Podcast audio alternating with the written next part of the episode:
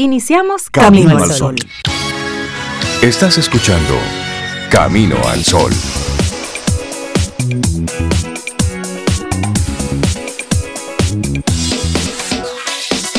Buenos días, Cintia Ortiz. Buenos días a todos nuestros amigos y amigas Camino al Sol oyentes.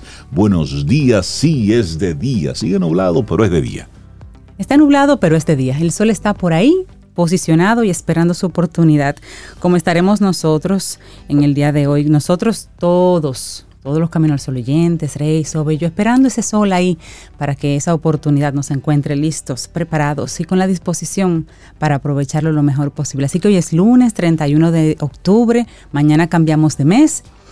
Qué maravilla. Claro, ahí bueno. el tiempo avanza. El tiempo avanza. Un fin de semana lluvioso en muchas zonas de, de la República Dominicana. Importante mantenernos alerta a propósito de los diferentes fenómenos que están por ahí.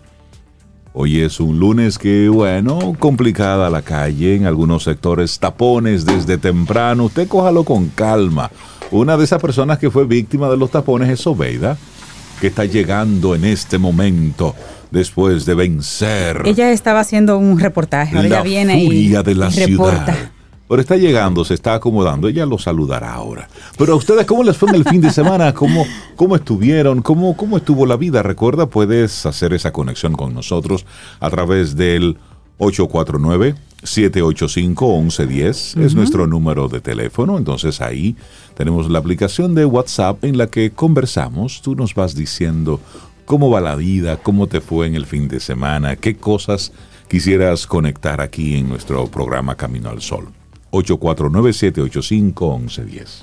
Claro que sí. Bueno, mira, en el fin de semana, cosas que sucedieron o que suceden un día como hoy, por ejemplo, 31 de octubre, es la festividad de Halloween. Todo el mundo lo celebró en el fin de semana por temas de tiempo, de agenda, de Eh, trabajo. Los que celebran Pero eso. realmente, realmente eso, eso sucede hoy. Eso se, se celebra en Estados Unidos, en Canadá, en Reino Unido, aunque cada vez en más países, como dice Rey, donde se celebra, pues en el día de hoy están en ello. Es Y- una fiesta de origen celta, que también se conoce como la Noche de Brujas o Noche de los Difuntos. Y a propósito, con un saldo muy, muy trágico Terrible. en Corea del Sur.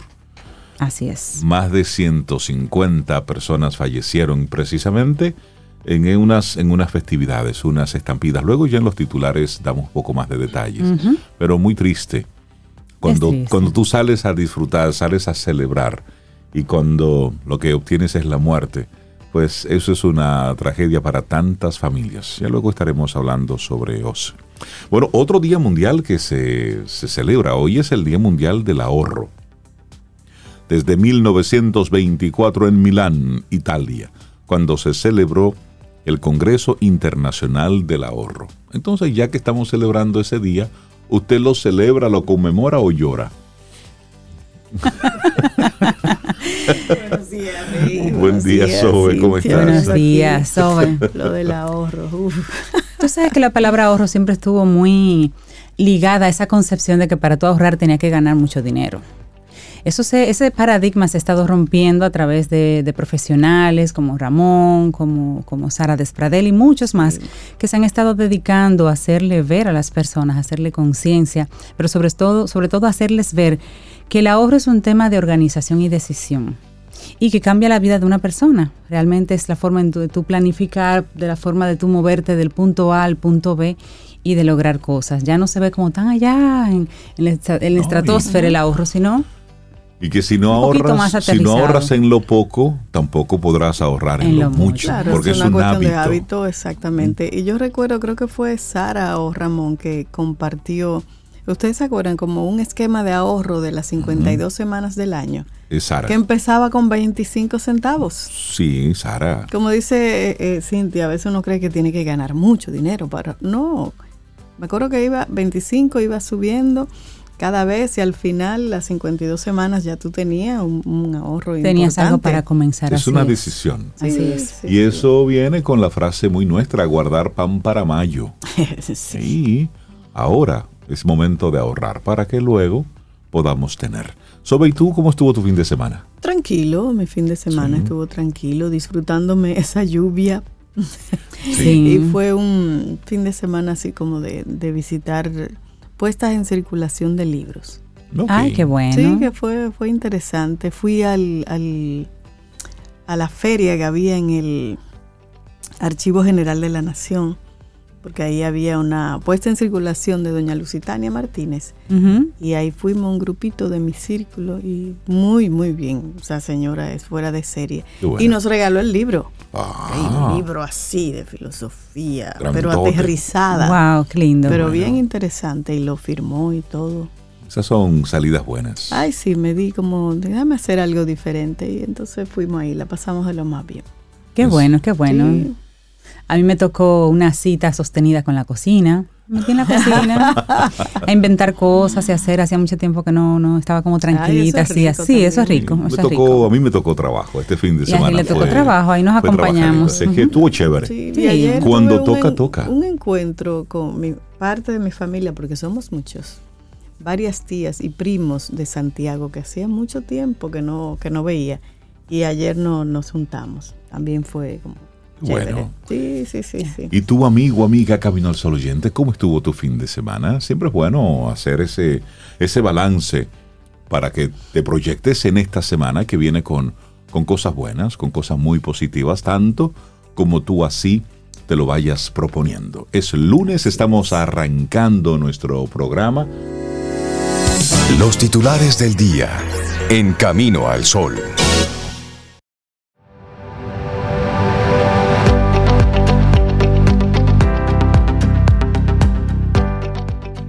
Y hoy te dejamos nuestra intención del día, que es preocúpate por lo que es importante, porque no todo aplica para tener y ocupar toda tu energía y todo tu pensamiento. Y la primera frase que vamos a compartir hoy es de Arthur Conan Doyle y dice, sobre todo, no te preocupes hasta que sepas que realmente tienes una causa para ello. Porque hay momentos donde la preocupación sale solita. Entonces no te preocupes antes. Sí, todavía, no ha pasado, nada, bueno, tenemos aquí algunos de los titulares que recoge la prensa. Bueno, la permanencia de una vaguada sobre el país desde hace varios días ha originado que la ONAMET y el COE pongan en alerta amarilla a siete provincias y en alerta, en alerta verde a cuatro debido a posibles crecidas de ríos, arroyos y cañadas, así como inundaciones repentinas o urbanas por la permanencia de los aguaceros, los organismos hacen un llamado a la población a no descuidarse, a mantener un estricto seguimiento a las informaciones oficiales. Las provincias en alerta amarilla son San Pedro de Macorís, San Cristóbal, La Altagracia, Monte Plata, Mayor, Peravia y el Gran Santo Domingo. En alerta verde, la Romana, Sánchez Ramírez, El Ceibo y Barahona. Sin embargo, la ONAMED vigila estrictamente una zona de baja presión sobre el Mar Caribe que ayer se hallaba al sur-suroeste de la isla Beata, con una probabilidad de un 70% para convertirse en ciclón tropical en las próximas 48 horas, de acuerdo al Centro Nacional de Huracanes de Estados Unidos. Adicionalmente, se informa sobre un área de aguaceros y tronadas que está asociada a una baja presión que está ubicada a más de 100 kilómetros al oeste de Bermuda, con un 10% de probabilidad para desarrollarse hasta ciclón tropical, pero que por su posición y desplazamiento no presenta un peligro para el país. Es decir, hoy a estar con mucha, mucha atención con las lluvias. Así es, paraguas en manos. A propósito, es el mío. bueno, otra información. El exmandatario Luis Ignacio Lula da Silva ganó este domingo las elecciones presidenciales de Brasil por un estrechísimo margen de dos millones de votos sobre el gobernante Jair Bolsonaro, que guarda silencio sin reconocer aún su derrota. Lula recibió el 50.9% de los votos y Bolsonaro un 49%, una diferencia mucho más corta de lo que pronosticaban las encuestas y que dejó a Brasil en vilo durante tres horas, lo que tardó en resolverse un recuento angustiante en las elecciones más ajustadas de la historia del país. El líder progresista de 77 años volverá al poder el próximo primero de enero para iniciar un tercer mandato después de haber estado en el poder entre 2003 y 2010, lo que le convierte en el primer político que gana tres elecciones presidenciales en toda la historia de Brasil. En su primer pronunciamiento a la nación tras confirmarse su triunfo, Lula tendió puentes y prometió gobernar para todos y restablecer la paz en un Brasil dividido y polarizado como nunca, como resultado de cuatro años de gobierno de la ultraderecha que encarna Bolsonaro. Estoy aquí para gobernar este país en una situación muy difícil, pero con la ayuda del pueblo vamos a encontrar una salida para que el país vuelva a vivir democráticamente, afirmó el líder del Partido de los Trabajadores desde su hotel en la ciudad de Sao Paulo, arropado por sus compañeros de campaña, entre ellos su inseparable esposa, afirmó que es la hora de reunir las familias y rehacer los lazos de amistad rotos por la propagación criminal del odio durante los cuatro años de bolsonarismo. Con guiños a las mujeres y a las minorías, Lula aseguró que la prioridad de su gobierno será acabar con el hambre, volver a enfrentar la deforestación de la Amazonía que se disparó bajo la gestión de Bolsonaro y restablecer las relaciones exteriores, sacando a Brasil del aislamiento que vivió en los últimos años. Así es. Los organismos internacionales conservacionistas por ese lado están muy contentos por las posibilidades del Amazonas. bueno, seguimos así en noticias internacionales. Estados Unidos y Canadá trabajarán juntos para cortar el nudo de inseguridad que ha permitido las pandillas creen una crisis humanitaria en Haití y eso lo dijo el secretario de Estado de Estados Unidos, Anthony Blinken. Pero ni Blinken ni la ministra de Relaciones Exteriores de Canadá, Melanie Joly, comprometieron a sus países a liderar una fuerza militar en la nación caribeña. Este es un trabajo en progreso y lo continuaremos, dijo Blinken en una conferencia de prensa en Ottawa durante su primera visita a Canadá. Blinken dijo que Canadá y Estados Unidos están de acuerdo en que es más probable que se deba hacer para apoyar a la Policía Nacional Haitiana a restaurar su control sobre la seguridad. Hemos estado hablando sobre cómo sería eso. Ambos hemos estado hablando con una variedad de países para medir su interés y su voluntad en participar en eso. Jolie dijo que Canadá envió una misión de evaluación para recopilar información y encontrar las soluciones que son compatibles con Haití. El gobierno interino de Haití ha operado en medio del caos desde el asesinato en julio de 2021 del expresidente Jovenel Moïse. Desde septiembre, bandas armadas han estado bloqueando el acceso al combustible, lo que ha provocado escasez de productos básicos, agua potable y servicios médicos, todo durante un brote de cólera. Canadá y Estados Unidos han enviado tanques y Naciones Unidas están considerando una intervención militar para restablecer el orden que ha sido respaldada por el secretario general Antonio Guterres. Más tarde, antes de una reunión con el primer ministro canadiense Justin Trudeau, Blinken dijo que Canadá y Estados Unidos son los dos países más integrados del mundo y tienen un historial de trabajar juntos para resolver problemas. Cambiamos ahora de información y regresamos al plano local. Una noticia muy triste de algo que ocurrió ayer en Santiago. Víctor Herarte fue asesinado ayer en su residencia en Santiago. Están indagando las causas. La Policía Nacional informó que está investigando las causas, pero anoche se supo que su cuerpo presentaba algunos signos de violencia. El procurador fiscal de Santiago, Osvaldo Bonilla, reveló que Víctor Herarte presentaba un golpe contuso en su rostro al momento del levantamiento de la escena del crimen. Víctor Herarte era un destacado folclorista, coreógrafo y una figura del carnaval dominicano. Fue hallado muerto este domingo con signos de violencia en su residencia, ubicada en el sector Los Jardines Metropolitanos de la ciudad, donde vivía solo, de acuerdo a versiones de vecinos y amigos. El representante del Ministerio Público en la ciudad indicó que esperan conocer los resultados de la autopsia al cuerpo de Herarte para ver el rumbo en que van a dirigir las investigaciones. Decían, tenemos el reto de primero esperar la autopsia y de inmediato iniciar las investigaciones. Hasta ahora presenta un tipo de golpe contuso en el área de la cara. Tenemos que esperar y no podemos dar más detalles, dijo Bonilla a los medios de comunicación que lo abordaron. Para fines de investigación, tres personas fueron apresadas, dos haitianos que laboran en los alrededores fueron llevados a la comandancia policial para ser investigados y otro señor de avanzada edad cuyo nombre no fue revelado también fue detenido. Amigos y compañeros de trabajo definieron a Herarte como un ser humano excepcional. Bueno, penoso realmente. Bueno, y al menos, ya lo mencionaba Rey temprano, al menos 154 personas murieron este sábado en Seúl, la capital de Corea del Sur, al registrarse una estampida en un evento masivo por las fiestas de Halloween.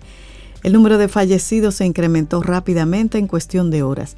Las autoridades reportaron también más de 80 personas heridas. La mayoría de los muertos y heridos son adolescentes y jóvenes menores de 30 años, y de los fallecidos 20 eran extranjeros. La causa de la avalancha humana no está aún clara. El alto número de víctimas se debió a que muchos fueron pisoteados, dijo un jefe de bomberos. Familiares angustiados se han reunido en un centro comunitario en Seúl a la espera de información sobre sus parientes. Medios de comunicación han visitado a personas, han visto a personas escoltadas porque están demasiado devastadas y débiles para caminar. Se han presentado alrededor de 2.900 informes de individuos desaparecidos en relación con la estampida.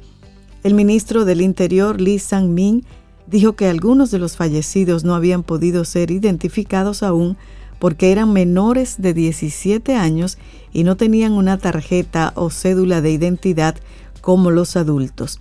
Después de celebrar una reunión de emergencia, el presidente de Corea del Sur, Jung Suk-yeol, ordenó que se estableciera un grupo de trabajo para ayudar a las víctimas. También ordenó el inicio de una investigación sobre la causa del accidente. El distrito Itaewon es una zona popular de vida nocturna de la capital surcoreana. Reportes dicen que en un momento hubo unas 100.000 personas ahí.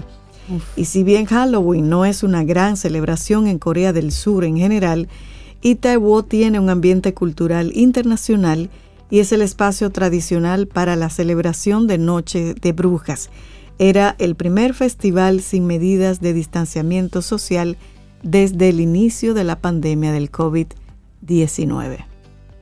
E increíble que algunas personas eh, reportaban luego, asistentes al evento, que en el callejón de al lado, Sobeida, Rey, mientras en uno estaba sucediendo todo eso, al lado estaban cenando, comiendo, con fotos, y no se estaban dando cuenta de lo se enteraban de lo que estaba ocurriendo. De lo que pasaba, ahí tan, tan cerquita, tan cerquita.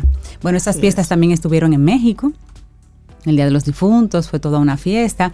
Y también sucedió en Irlanda, es una fiesta de origen. Pero, pero en México lo celebran. Como Día, de, los, Muertos el día es el 2. El Día de los Muertos, que es este miércoles. Es, este miércoles, pero ellos se unen al, sí, ellos se unen y ya de hecho tuvieron un desfile. Y lo mismo sucedió ah, en, Irlanda, Irlanda, Rey, Irlanda. Mm. Ahí tenemos a unos amigos enviándonos fotografías. Wow. Qué malos, pero qué buenos. bueno, una última noticia positiva, el Infotep flexibiliza requisitos de ingreso a la población vulnerable. Van a reducir a 14 años la edad para matricularse en algunos cursos. Reducir los requisitos de ingreso para formarse en el Instituto Nacional de Formación Técnico Profesional, Infotep, forma parte de las facilidades en las que la institución se va a orientar de cara a las nuevas necesidades del mercado laboral. Y eso lo informó su director Rafael Santos Badía. La propuesta dice que consiste en no solicitar el certificado de aprobación del primer ciclo de media, antes conocido como octavo curso, a aquellas personas que buscan beneficiarse de la oferta de capacitación del Infotep y que por alguna razón no cumplen con el requisito. Dice, a una persona que es un hombre pobre de un barrio, que no pudo ir a la escuela, pero que quiere formarse, quiere aprender un oficio, yo no le puedo cerrar la puerta por un certificado. Totalmente. Me gusta. Esta conversación la tuvo al participar en el Diálogo Libre, una actividad de, Diario Libre, y ahí decía que, que, bajar los requisitos para acceder a los cursos técnicos va a beneficiar a la población vulnerable que haya abandonado los estudios por alguna razón, que no ingresó al sistema educativo por alguna razón, o que perdió su trabajo y que tiene que formarse en otra cosa para continuar. Explicó que los cursos disponibles para personas vulnerables tendrán reglas más flexibles, pero advirtió que se mantienen las mismas exigencias en el aprendizaje porque los títulos se ganan, lo que significa que las personas beneficiadas del servicio deberán cubrir los gastos y las herramientas básicas del curso y obviamente mostrar un aprendizaje. Por supuesto. Eso está bien. Y realmente es necesario. Es necesario. es necesario. Bueno, cerramos este bloque de informaciones. Si no le gusta a usted lo que está viendo en este mundo, prepárese, que la NASA mantiene el lanzamiento de Artemis primero para el 14 de noviembre.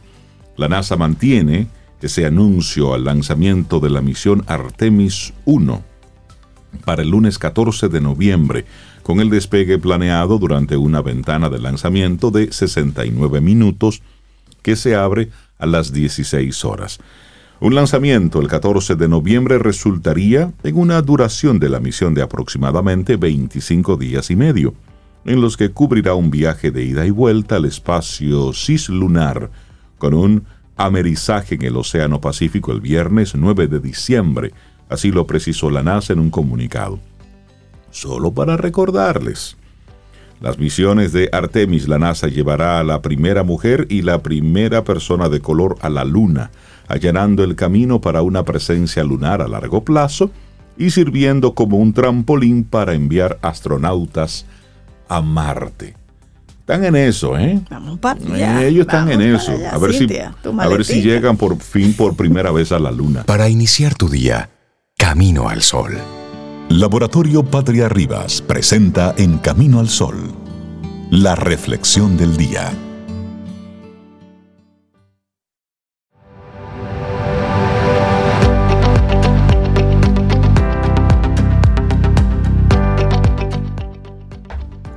Esta es como una receta de Steve Jobs para preocuparte por lo importante, pero es como un uno a uno. Dice, comienza pequeño, piensa en grande no te preocupes por demasiadas cosas a la vez.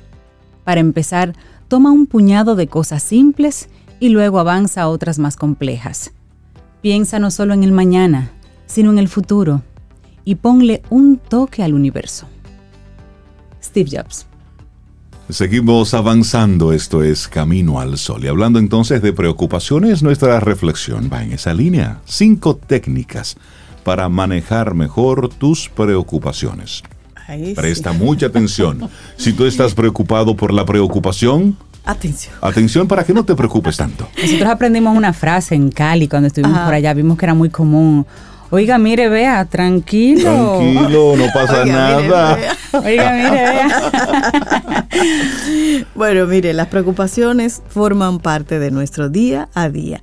Nos preocupamos por el futuro, por el pasado, por la salud, por el trabajo, la familia, por cosas que nos afectan a nosotros mismos y también a los demás. Y todas esas preocupaciones que invaden nuestra cabeza, a veces desde el minuto en que nos levantamos, perjudican enormemente nuestro descanso y nuestra salud mental. Claro, y Ad Kerkhoff, un psicólogo clínico de la Universidad de Brige en Ámsterdam, en Holanda, lleva más de 30 años investigando precisamente este fenómeno. La gente normalmente se preocupa por el futuro y cree que al hacerlo va a lograr hallar soluciones. De acuerdo con Kerkhoff, preocuparse es un proceso que genera ansiedad y conduce a la depresión, y en los casos más extremos que él mismo analizó, también conducen al suicidio. Es normal preocuparse, pero si todos los días tienes los mismos pensamientos y ya no, ya no puedes controlarlos, entonces te estás preocupando demasiado. Según el especialista, hay unas sencillas técnicas que tú mismo puedes poner en práctica para dejar de preocuparte o por lo menos para aprender a manejar mejor esa ansiedad. Y aquí te la vamos a compartir. Bueno, pues. Número uno, Rey. Número uno establece un tiempo de preocupación. me voy a, preocupar de 4 a 6. ¿Cómo así? Me voy a preocupar ahora. Exacto. Denme 10 minutos para preocuparme. Eh, momentito, que estoy en mi momento de preocupación. y eso está chévere. Vamos a desarrollarlo. Oigan, esto, según Kerkhoff, lo que la mayoría de la gente hace para dejar de preocuparse es repetirse una y otra vez que tiene que dejar de hacerlo. Pero ese método no funciona y produce el mismo efecto que cuando nos repetimos no pienses en un elefante rosa. Nuestro cerebro elimina la palabra no de este mensaje y ¿qué ocurre? Que estamos pensando en un elefante rosa. Entonces, el método que propone el psicólogo está basado en terapias cognitivo-conductuales, que exploran vínculos entre pensamientos y emociones para provocar cambios psicológicos. La primera de ellas consiste en establecer un tiempo determinado a lo largo del día para manejar esas preocupaciones, en dos periodos de 15 minutos, uno por la mañana y otro por la tarde. Debes indicar, más bien dedicar ese tiempo únicamente a preocuparte. De esa manera, establece una misión y después puedes desconectar hasta el próximo tiempo de preocupación. Esto lo dice el psicólogo. Así que Siempre que una preocupación invada tu cabeza a lo largo del día, debes repetirte a ti mismo, mí mismo, ahora no. no es el momento de preocuparme. No son las 5 y 15. Exacto. Entonces, a las 5 y 15, tú, entonces tú dices, preocupación, ven a mí. Tengo 15 minutos para y ti. a las 5 y media se acabó. Sueltas eso. Eso es La, el método lápiz, papel chévere. y un té o un café. Suena un poco y cómico, tú pero- arreglas Es ese espacio, puede ser, sí. Sí, tiene, pero es un que esfuerzo. Requiere, claro, requiere eso, ¿eh? esfuerzo, claro. Porque uno está acostumbrado a preocuparse el constantemente. día entero. Entonces él te está liberando y de Sí, preocuparte durante 18 horas al día, solo te preocupas durante 30 minutos. Se- r- separados, 15 Exacto, y 15, 15 y 15. tampoco. No, y te está dando las riendas de la preocupación. Asúmala, suelte y usted asuma el momentico Exacto. en el que se va a preocupar. Bueno, aquí está la segunda sugerencia. No lo hagas en lugares de descanso. No te preocupes en la cama o en tu sillón favorito. Debes manejar tus preocupaciones como un trabajo y no como parte de tu ocio o descanso. Piensa en esas preocupaciones y trata de solucionarlas una por una. Según Kerkhoff, puede ser de ayuda imaginar esas preocupaciones como si se trataran de nubes que planean sobre tu cabeza y que tú dejas que planeen sobre ti solo durante el tiempo de preocupación, alejándolas después. Y siempre, siempre en lugares que no asocies con tu tiempo de relajación. Me gusta. Otra sugerencia, utiliza recuerdos positivos. Todos tenemos esa herramienta. Muchas de las preocupaciones vienen a nuestra mente por la noche y no nos dejan dormir. Si ese es tu caso, Kerkhoff aconseja tomar un pequeño descanso del tiempo de no preocupación durante unos minutos. Tras dedicar cinco minutos a manejar tus preocupaciones nocturnas, cuando llega ese pensamiento, entonces programa otros 10 minutos inmediatamente después para pensar en un recuerdo positivo. Piensa en un momento en que te sentías feliz, en que estabas orgulloso, en que estabas relajado y maneja este pensamiento de la misma forma en la que lo haces con tus preocupaciones. Trata de repetirlo 30 veces en tu cabeza, de manera que aunque sigas preocupado, esta vez sea sobre algo positivo. Analiza todos esos detalles en tu cabeza y llénate de emociones positivas. Recuerda sonidos, colores, olores de esos momentos felices. Y con eso compensas. Bueno, y número cuatro, busca distracciones. Cuando te preocupe fuera de tu tiempo de preocupación, es decir, cuando tú estés fuera de tus 15 minutos, debes buscar distracciones que permitan entretener tu mente y alejarte de esa ansiedad. Por ejemplo, puedes leer un buen libro, llamar a un amigo o simplemente escuchar tu canción favorita. Pero esta técnica no consiste en ignorar tus problemas, sino en afrontarlos en el momento y en el tiempo adecuados. La mayoría de nosotros pensamos más en lo negativo que en lo positivo que tenemos en nuestro entorno y entonces debemos darles a nuestras preocupaciones la atención que merecen. Cuando preocuparse se convierte en algo angustioso, puede provocar trastornos de ansiedad, afectar a la eficiencia cognitiva y como consecuencia a la productividad laboral y a las relaciones personales, dice Graham Davy, profesor de psicología de la Universidad de Sussex en el Reino Unido. Bueno, y aquí la última técnica sugerida es tómate tu tiempo. Pero aunque apliques todas estas técnicas, debes tener en cuenta que los efectos no son inmediatos. Kerkhoff puso en práctica la técnica con 200 personas que se preocupaban demasiado y lograron, de promedio, reducir sus preocupaciones en un 50%.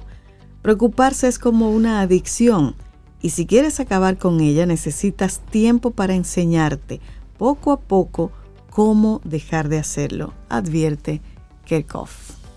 Y si no te paso el consejo de una muy buena amiga que dice, total, la vida es corta y como quiera estamos gordos. Cinco técnicas para manejar mejor tus preocupaciones. Un artículo de BBC Mundo que compartimos aquí hoy en Camino al Sol. Laboratorio Patria Rivas presentó En Camino al Sol, la reflexión del día. Te acompaña Reinaldo Infante. Contigo, Cintia Ortiz. Escuchas a Sobeida Ramírez.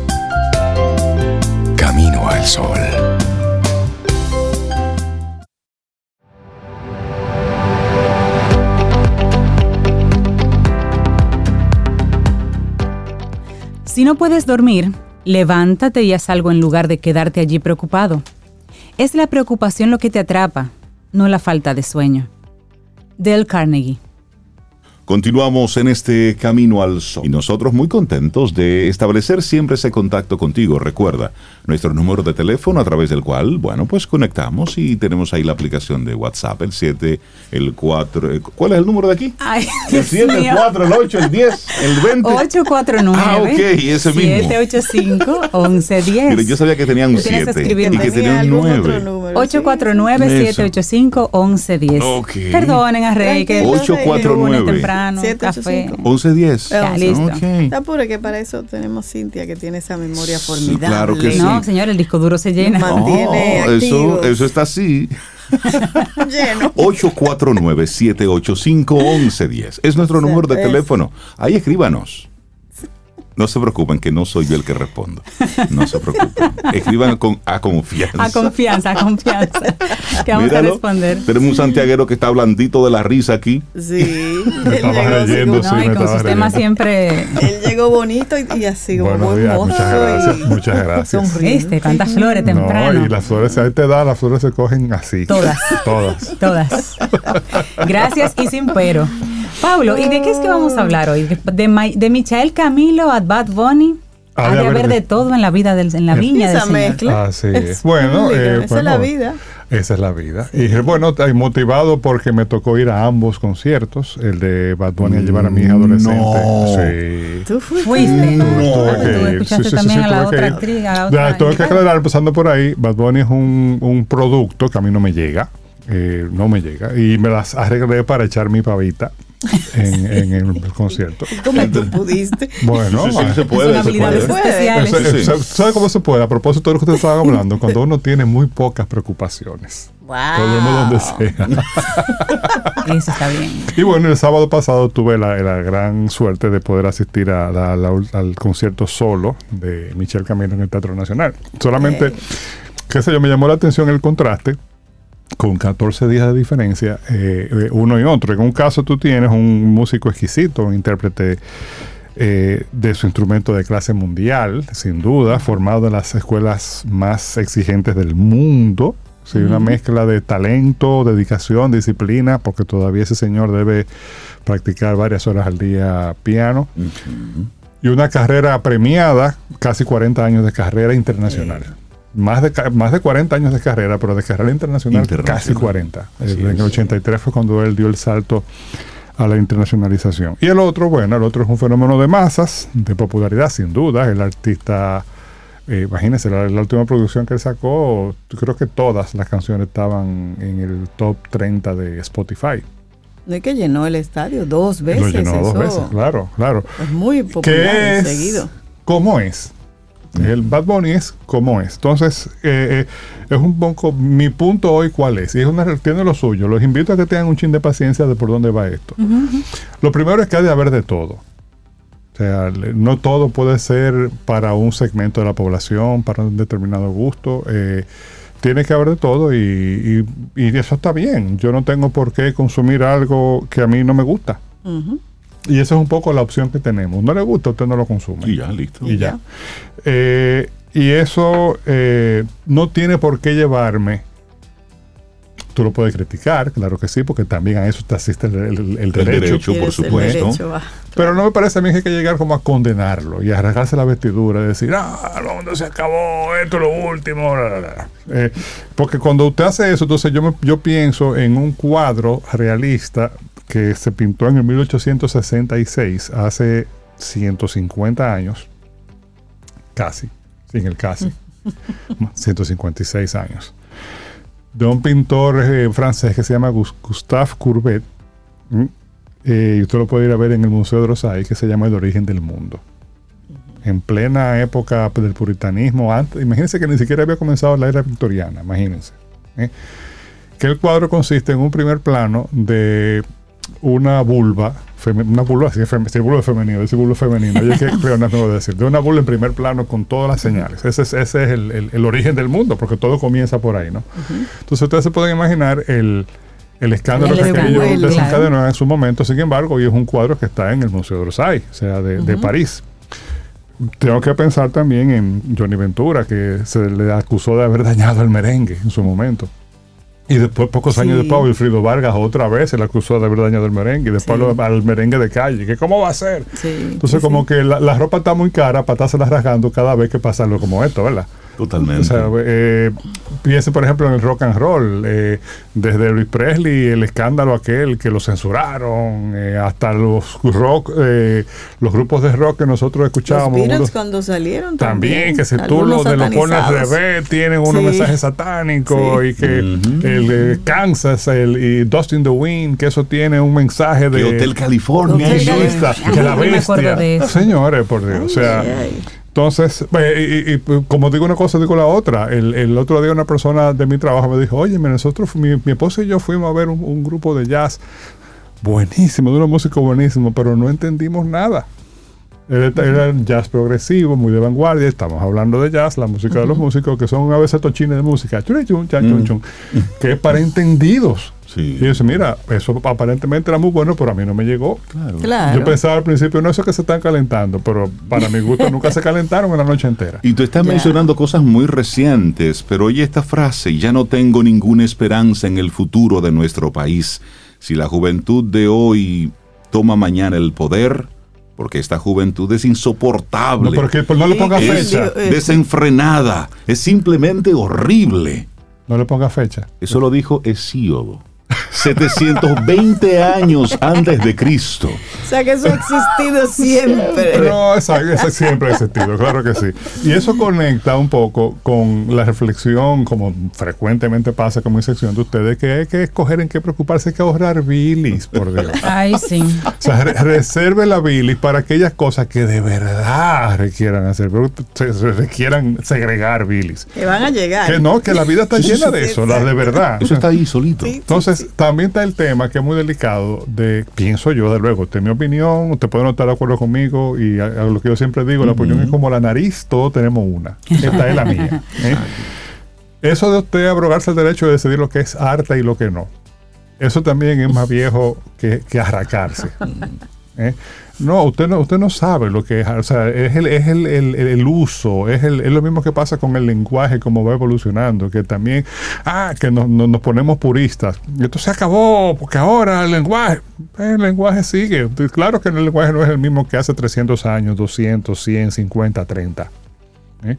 Alguien me decía, no, que, que una persona eh, conversando, eh, que, eh, por ejemplo, que tú coges la gente de Panamá y de Colombia, los jóvenes hablan diferente, y tú crees que los dominicanos no hablan, los jóvenes no hablan diferente, Claro. como Claro. hablamos nosotros. Claro, claro. Entonces, todo eso, eso evoluciona, porque después de todo, no puede no gustarnos, ojo, o puede sacarnos de nuestra forma, de nuestra zona de confort, pero los valores son convenciones, son acuerdos. Y ahí hago un guiño a Yuval Noah Harari, que habla de los el Homo sapiens, sapiens, se distingue de las demás especies porque tiene una capacidad aumentada de crear y creer realidades que no, que no están en el mundo físico. Exacto. Las leyes, los valores son una, son unas de ellas. También el dinero, pero el dinero no existe en el mundo físico. El dinero es un acuerdo. El Exacto. dinero eh, vale porque nos pusimos de acuerdo en que vale. Y ya lo que vale es lo que dice una pantalla que tú tienes. Es-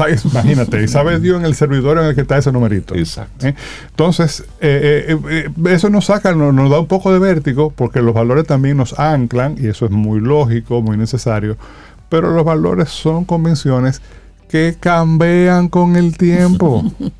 Los valores cambian, no son estáticos, Y también, son dinámicos, y también, siempre cambia- y también cambian de país a país, de cultura a cultura, de época en época. Claro. Sí, pero a claro veces sí. esas, esas letras uno siente que las letras facilitan cambios eh, a los que una población todavía viva, Y eso- consciente y y, eso, y eso rodando, es legítimo. no es- está, claro que sí. eso es de legítimo, acuerdo y no eso es legítimo y eso, y eso va a pasar siempre. Lo que estoy diciendo es que no, lo veamos desde un dron.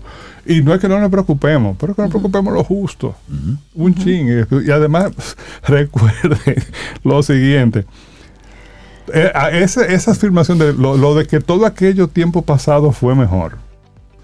Yo me atrevo a decir que sí, todo el tiempo pasado fue mejor, pero no por mejor, sino por nuestro. No por pasado, Exacto, sino, sino por, por nuestro. nuestro. Porque era el nuestro. O sea, si tú, es una- un, un símil que yo utilizo muy a menudo, si yo, si por milagro mi tatarabuela eh, eh, eh, resucitara ahora, va a pedir que la maten de nuevo, porque no va a entender Claro. este, este mundo en el que estamos ahora.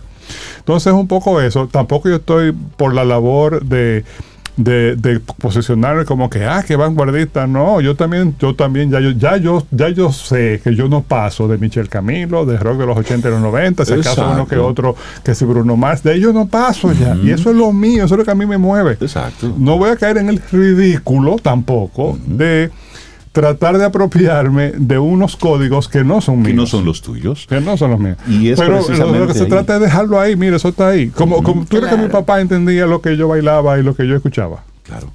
No lo No, entendía. siempre es así. Entonces, te iba a decir algo, Rey. Sí, que a propósito de eso que tú mencionas, y quiero rescatar eso que mencionabas de que es lo mío, es decir, fue la, la época que me tocó. En cada tiempo histórico, la juventud es el rebelde, es el Claro. incomprendido y es el que provoca los cambios. ¿Qué estamos viendo ahora sí como fenómeno?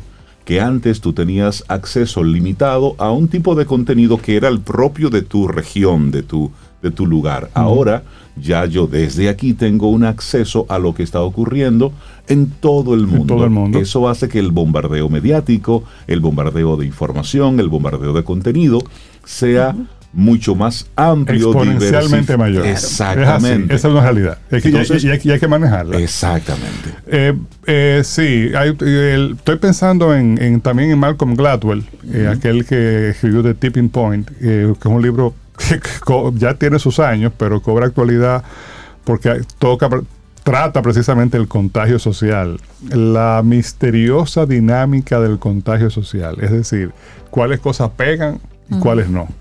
¿Y por qué? ¿Por qué, por qué, por ejemplo, tú tienes o músicos exquisitos que son buenísimos, que no logran el éxito comercial ni, ni ser, eh, ni ser admirados globalmente, y otros que tal vez no tienen tanta calidad objetiva, para ponerlo de alguna manera, que se convierten en fenómenos. Eso pasa con la música, pasa con la ropa, pasa con el arte, pasa con todo, pasa con los productos. Sí, eh, sí, sí.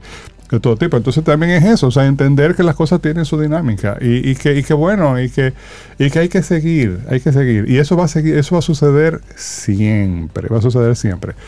¿Qué me queda a mí esta reflexión? Bueno, es, uno tiene que apropiarse de lo que uno es, aceptarlo, disfrutarlo y permitir que otros vivan, vivan lo suyo y lo disfruten también. O sea, porque eso, eso, eso no, no, no, va a, no va a dejar de suceder, porque siempre ha sucedido. ¿He, he sido de qué año es? 720 AC. Ya tú, antes de Cristo. El hace es O sea que importante. estamos hablando de casi 3.000 años. Exacto. No, y hoy en día hay muchos eh, artistas así como, como Bad Bunny, que a lo mejor uno no conecta con ellos, pero también se ha dado una generación de jovencitos como Natalia Lafourcade, como Dualipa, que Sí, ha logrado, claro. Dualipa le gusta a los jóvenes, le gusta a, lo- a los, a los señores, le gusta a las señoras. O sea, ella ha logrado de alguna forma, su, y mira, su imagen, su música y todo es Y eso- parecida a otras, sin y embargo. eso, eso está muy bien, muy bien logrado. Bien Exactamente, logrado. un producto muy bien logrado. Ella ha logrado A mí gustarle una esto- masa. Todo esto, estos fenómenos, Bad Bunny y, y ese grupo, es mi preocupación de qué es lo que se está cultivando. Y, los mensajes que, se van que- normalizando. Que cada quien tiene opción de elegir, escuchar, bailar, cantar, lo que quiera. Pero no sé, tengo ahí como sentimientos Mira, encontrados. pues, qué bueno. Eso, eso quiere Sí. decir que estamos vivos. Eso quiere decir que seguiremos discutiendo, porque este diálogo hay que tenerlo. Sí. Esta discusión hay que tenerlo. Eh, los valores no suceden en el, en el vacío. Y los, los valores, los que sean, eh, eh, digamos que se resaltan, se consolidan también por contraste. De la misma manera que lo que le da valor a la vida es la muerte. Atención. O sea, y lo que le da valor a la prosperidad es el riesgo de la no prosperidad. ¿Eh? Entonces, esa, esa discusión hay que seguirla teniendo eh, eh, y, y- y- y- y hay que discutirlo con, con, digamos, con razones, eh, pero no con prohibiciones, no con descalificaciones, porque, porque, porque vas a obtener el efecto contrario. Claro, y es, y es lo que siempre ocurre cuando... Yo creo que Pablo está diciendo eso porque él fue a ver. A, no, no, no, no, no, no, no te digo. Te estoy, te estoy, diciendo que me dormí. Te estoy diciendo que me dormí. Mira, y, o sea, lo, lo, ofrecí por la paz en Ucrania. Mira, y, y, para, fue, un interesante ejercicio para ti. Claro, y, para cerrar esta conversación con, con Paulo hoy, oigan esto, esta juventud está malograda hasta el fondo de su corazón. Muchos jóvenes son malhechores, son ociosos. Jamás serán como la juventud de antes. La juventud de hoy no será capaz de mantener nuestra cultura. Esta frase fue encontrada en un, escrita en un vaso de arcilla descubierto en las ruinas de Babilonia, actual Bagdad, y data de más de 4.000 años de existencia.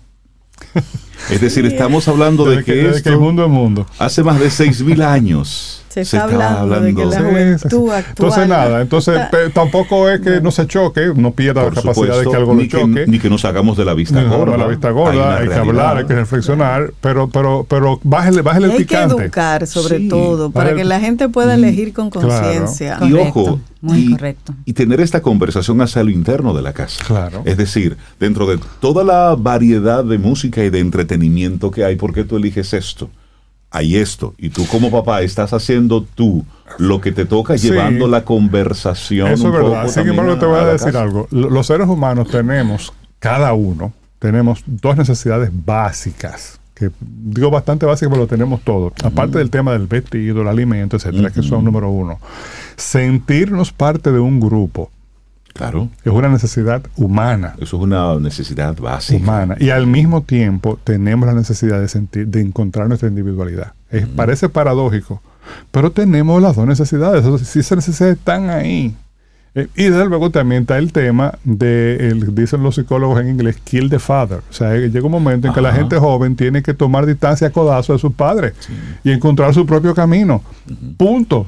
Y también pensar que hace cuatro mil años el joven adolescente adolecía de las mismas cosas que la adolescente de hoy, porque él, era la etapa de la vida en la que había muchas cosas que no estaban claras. por definición no es fácil y, y, hay un riesgo grande de que uno pierde el camino. Eso está ahí siempre. Eso, eso le pasa al que está vivo.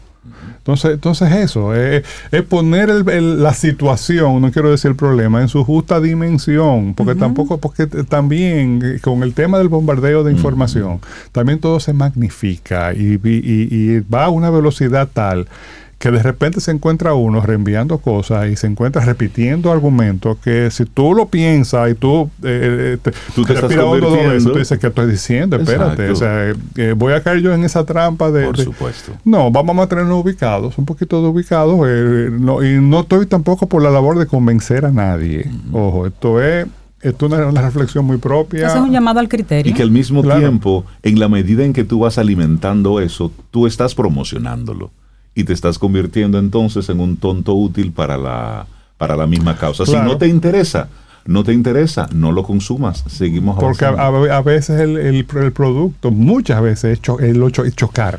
Pero ese es el objetivo. ¿O tú crees que Gustave Courbet no buscaba chocar y, sacudir a todo el mundo cuando pintó lo que pintó hace 150 años? Claro, que sí. Y eso, y eso siempre ha pasado. Y aquí un secreto entre nosotros cuatro y los tres millones de gente que, no, que nos escuchan va a seguir pasando. Es así. Entonces, no suframos tanto. Tú, ha causado un poco de revuelo aquí. Vamos a, preocuparnos por lo que tenemos que preocuparnos. No, yo sé que sí, pero nada.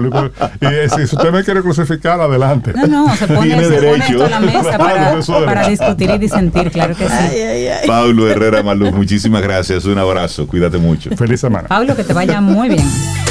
Ten un buen día, un buen despertar. Hola. Esto es Camino al Sol. Camino al Sol.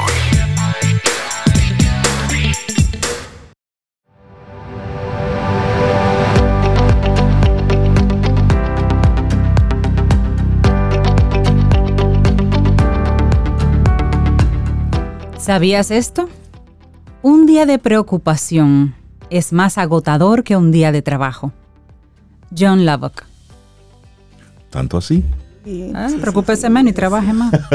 Señora, espero que se haya entendido el sarcasmo de que esta juventud está perdida. Perdida. Claro. No creo, no creo. Como dice Leticia, ahí hay, Hay de buenos todo. jóvenes así, camino al buenos sol árabes. oyentes se entienden. Claro. Y, y te digo. no es un mm, absolutismo. Y me, y me Claro, sumo, y me sumo al, al pensamiento de, de Paulo.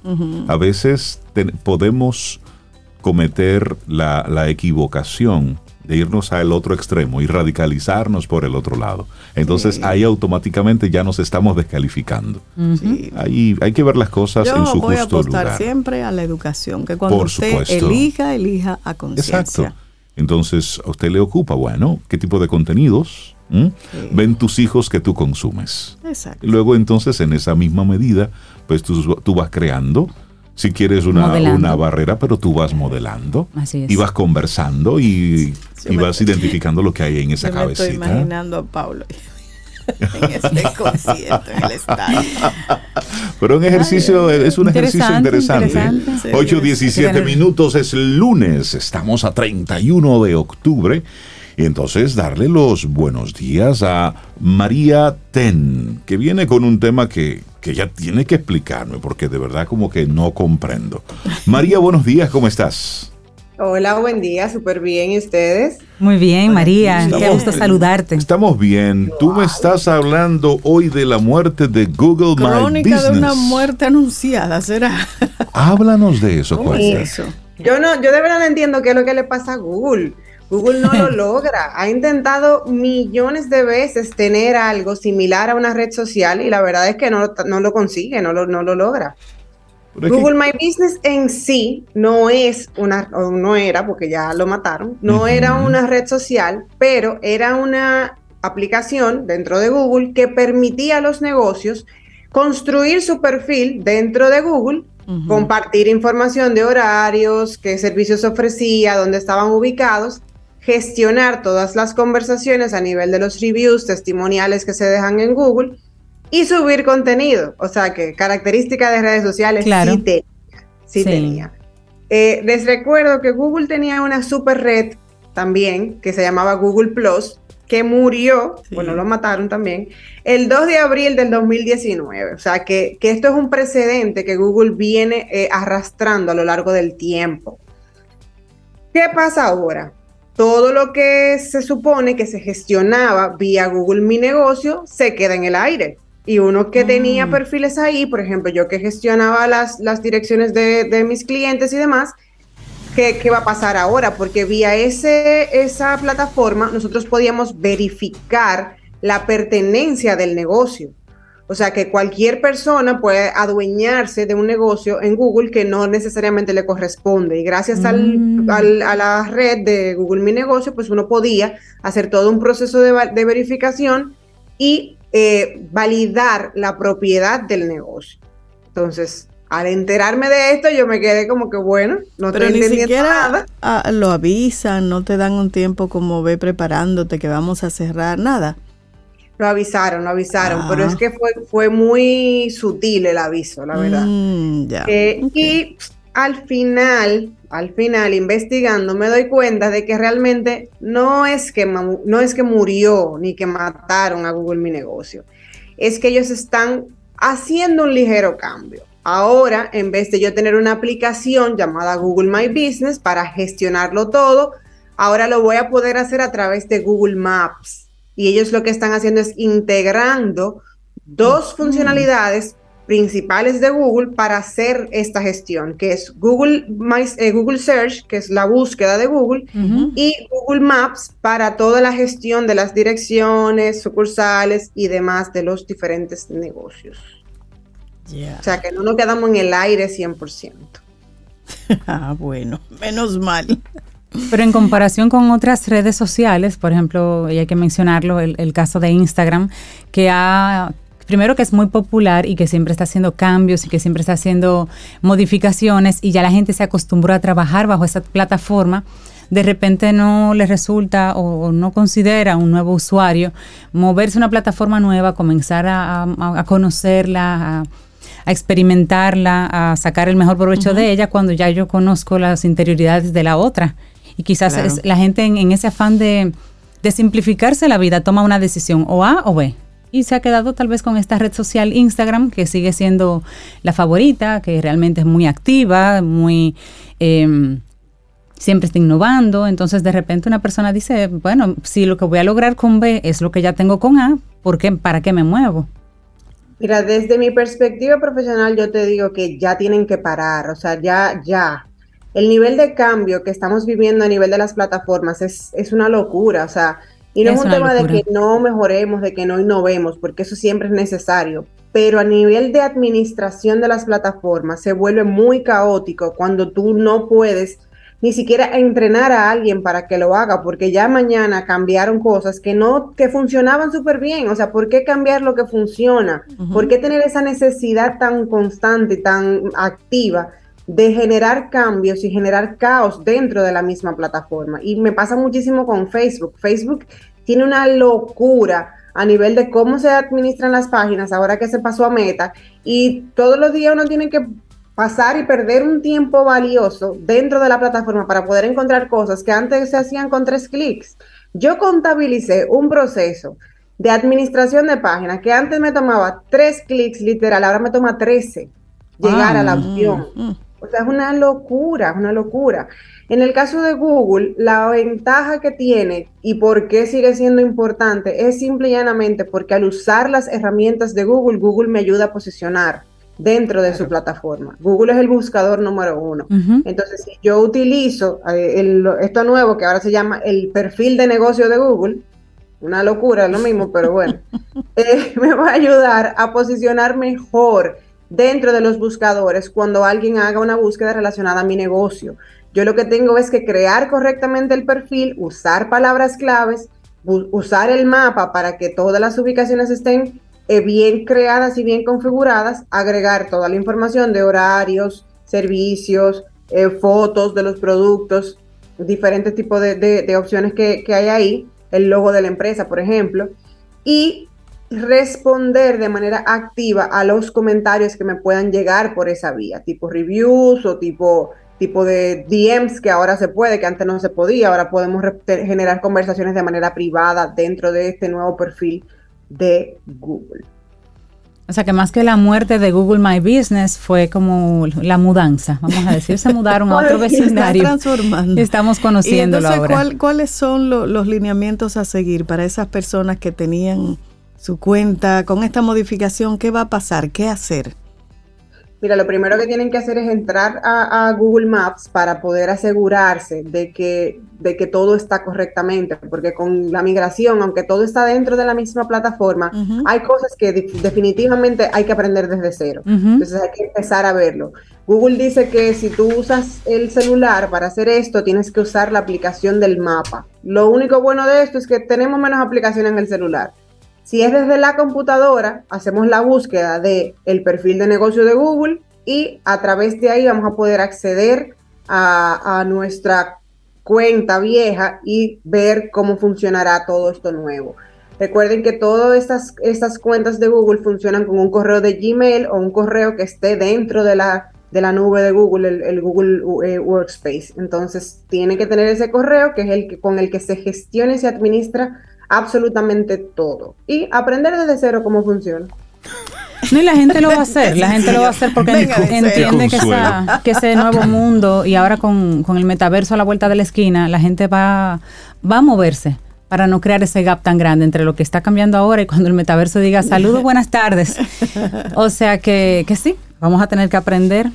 Tú sabes que cuando... Y reaprender. Cada vez que veo una nueva de estas plataformas, que surge una, que muere otra, yo solamente digo, y toda la cantidad de, data que, tú vas colocando ahí para ir probando ese nuevo esa nueva herramienta, pero luego el tiempo también que tú inviertes aprendiéndote la plataforma, moviéndote para esa plataforma, porque son ecosistemas que para que funcionen bien deben tener una serie de, de elementos.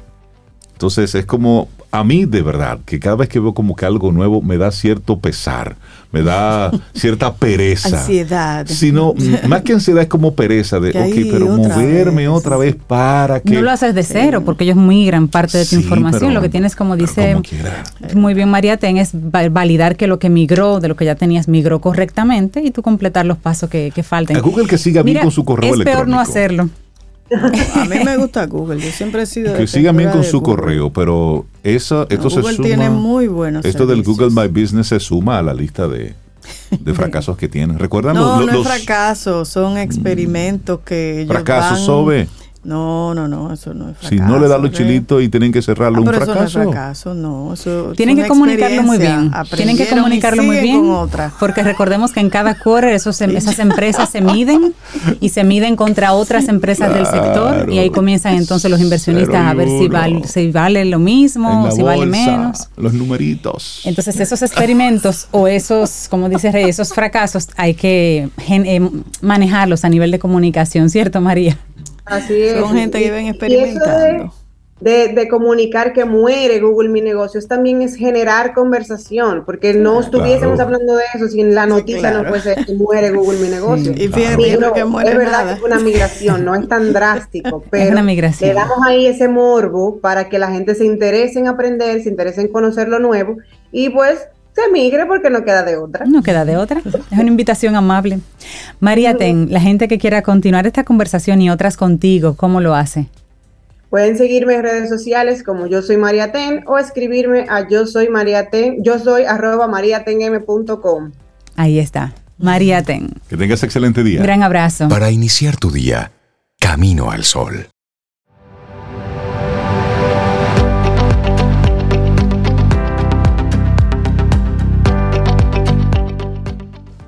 Dicen que el conocimiento es como una escalera y que cada día nos toca ir subiendo peldaños para esca- escalar hasta la cima o tratar de llegar ahí hasta la cima. Y nuestros buenos amigos de Seguro Sura República Dominicana reconocen eso y ese esfuerzo y juntos pues tenemos este maravilloso segmento que se llama Quien Pregunta Aprende con Escuela Sura. Y ellos ahí traen temas de riesgos, tendencias, seguros, novedades en sentido general de la mano de expertos. Ya estamos trabajando en nuestro siguiente tema juntos, así que no te lo pierdas. Recuerda que quien pregunta aprende con Escuela Sura. Y seguimos avanzando en este camino al sol. Y yo no sé ustedes, pero yo hoy me mudo. Yo me voy. Bueno, ya Google My Business te estás mudando. Me está mudando. Entonces, para hablar de mudanza y sobre todo, mío. ¿por dónde empezar? Darle los buenos días a Rosaida Montaz de Organizar. Buenos Claro que sí. Rosaida, días. buenos días. ¿Te mudas? ¿Por dónde comenzar? Yo no tengo nada que aportar, yo te dejo los micrófonos. Fíjate, eh, las mu- eh, estamos en una época de cambio. En esta temporada que surgen muchos cambios, la mudanza es un cambio también. Y es uno de los momentos de la vida que produce más estrés. Yep. Mucho estrés, aunque la gente no lo, no lo piense. Y hay gente que se, se ha mudado un montón de veces y lo ve como muy normal. Pero para la mayoría de las personas es muy estresante. Entonces, para comenzar una mudanza, vamos a planificar. Como todo lo que es el orden, vamos a planificar. ¿Y por qué? Porque el 80% de un desorden de una casa viene por una mudanza mal planificada. Ok. Entonces, el- ese es el primer paso. Y para eso vamos a fijar que casi nadie tiene ese tiempo, pero lo ideal es que sea de seis a ocho semanas antes. No, pero me da un infarto. Seis semanas mudándome, no. Eso es como la, Yo no puedo. la gente que Bueno, viaja pero que si tú arregla la maleta con un mes de anticipación. Si tú vas a comprar una vivienda Ajá. o estás en ese proceso, ya tú sabes que te vas a mudar. Entonces vamos a comenzar con tiempo a empacar las cosas que, que podemos hacer. ¿Qué- qué- empacar. entonces, Eso es estresante para mí. ¿qué estaríamos. Eh, Empacando primero. Empacando primero, bueno, pues Primero hay que buscar las cajas. Sí, bueno, eso es uno, eso es uno de los de los pasos. Eh, eh, Los libros primero. ¿Por qué los libros? Claro, porque tú no, tú no lees todos esos libros juntos, ni lo necesitas todos juntos. Ah, ok. Entonces, eso Lo es- de menos uso va primero. va primero, empacar Oh. esos libros, ropa de temporada, Por ejemplo, si estamos en gente que tiene verano. ropa de temporada. de calor y de más calor. Exacto, de calor y de más calor. Esa es la mía. Ok. Exacto, entonces, eh, pero hay, hay, hay gente que tiene sus Sí, que abriguitos. viajan mucho, no, sí, ellos o inclusive hasta que están en oficinas todo Sí, el día sí, sí. y tienen una ropita más, más abrigada. Bueno, pues tener esas ropa, esa ropa de temporada eh, empacada. Y, y objetos de decoración, cuadros, eh, adornos, eso tú lo puedes ir guardando porque eso no es indispensable. Entonces son de las cosas que podemos empacar, pero en ese proceso eh, podemos eh, comenzar a depurar, que es un paso que muchas veces ob- obviamos porque metemos todo, todo, todo ahí, pero no depuramos. Entonces son cosas que tú no necesitas en la otra casa o no, no- o no te quieres llevar, no te gustan. Y las mudanzas son buenas para ser limpias. Sí, sí, Exactamente. momentos eso, es un eso. decir, eso es un decir de los Tú viejos. me y es muy cierto. Pero esa limpia que, que dice Rey, limpia en todo el sentido de la palabra, eh, hay que primero hacer eh, como clasificar y re- antes de empezar a empacar. hay Por que hacer supuesto, eso, ¿verdad? claro, claro, porque así ya tú Mm. vas sacando esas cosas que no, mira, inclusive hasta, hasta el mobiliario. Hay mobiliarios que tú dices, yo no me lo voy a llevar a la otra casa. Entonces, ¿qué tú vas a hacer? Bueno, pues lo voy a vender, lo voy a donar, lo voy a regalar. O sea, tiene que ir tomando decisiones sobre ese, esas cosas, de qué tú necesitas para llevar. Y luego, sí, entonces buscar los materiales para comenzar a empacar. Las cajas, a veces usamos cajas eh, recicladas, pero lo ideal es buscar cajas específicas para mudanzas, que son más fuertes. Ya aquí hay muchas empresas que la venden, son más resistentes y obviamente su cinta adhesiva. Y lo más importante de este proceso es etiquetar. O sea, que esas cajas estén identificadas. Cocina, habitación, baño uno. Y una lista de lo que lleva adentro. Ah, pues un inventario. Ah, un inventario, claro. trabajo. A mí no me es da un tiempo. trabajo. Yo entré trabajo. después de Camino al Sol a las 9, a mí me informaron, a las 11 llega el camión. Tienes dos horas. No, pero así no se puede. Entonces, claro, así es mucho más efectivo. hizo. No, No, es desgastante. Es No. más estresante. No, es muy no, no, no. estresante. Mire, yo saqué de todos los gaveteros, yo saqué la gaveta con todo lo que tenía adentro.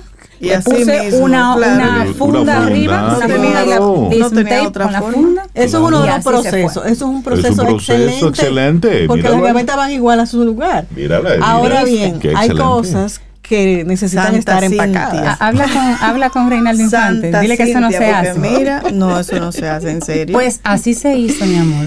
Lo que pasa es que yo soy casi santa. Yo soy una santa. no, sí, tú- Y en la noche durmió en su habitación nueva Hasta los como que cuadros no estaban había puestos en la pared. nada. pero a qué Hasta costo. los cuadros No, estaban Rey, no puestos. estoy de acuerdo contigo. Adiós. Sigue, Rosy. Mira, entonces lo, eh, una de las de las cosas que debemos hacer es empacar por espacios para poder Exacto. tener esa comodidad cuando ya llegas a tu casa nueva y, em- y comenzar a, a organizar esos espacios cuando ya llegas a tu casa por los principales que es cocina y dormitorio. Eso es lo principal, claro. Eso es lo principal.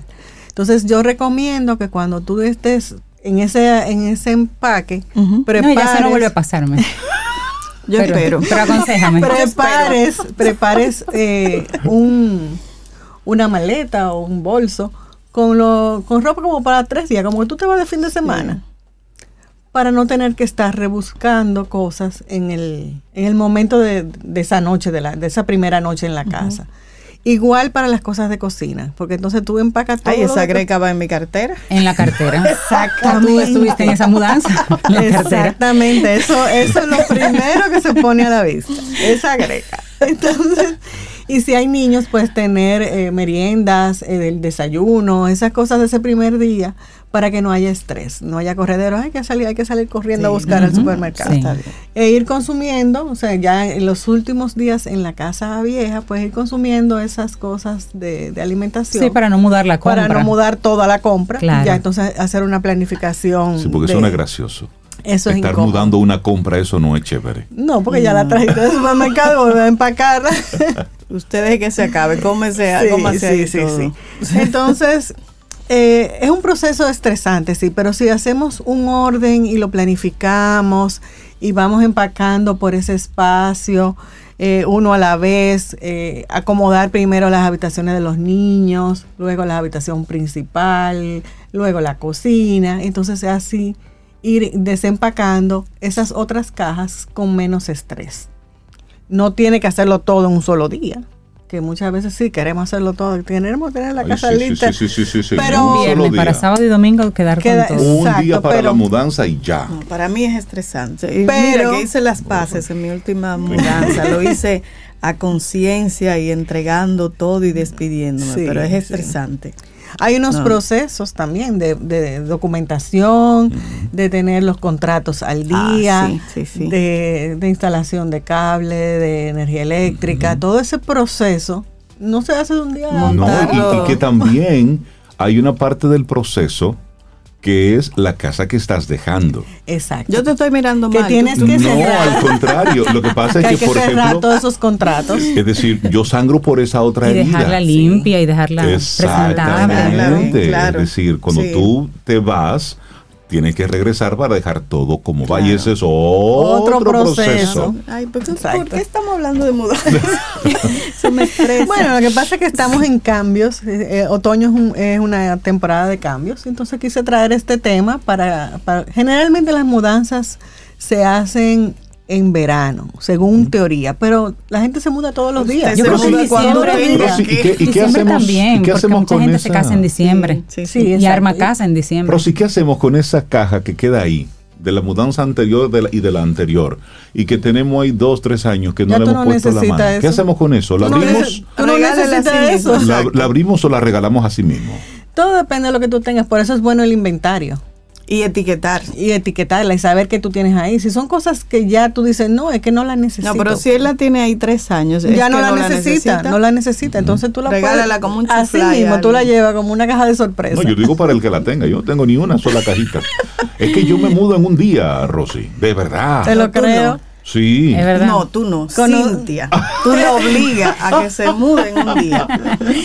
Mira, cogí cuerda con el Cintia ahorita que te hizo Ay, no, no coja, no, no coja. No, no, pero él hace, él, él Pero cuelga es que lo mío no es a lo loco, lo mío es planificado, es organizado. en su mente. en dos horas. No, No, no te creas. Nosotros, pre- nosotros, mira, mira lo que hacemos. Por tengo ejemplo, una Pero yo te estaba preproducción. tú lo estás defendiendo en la hora. No, yo te agradezco. Adiós, no, no, no, yo te lo agradezco. Pero mira, por ejemplo, todo lo que tiene que ver con instalación, aires, abanicos, sí se hace con- Eso se hace previo.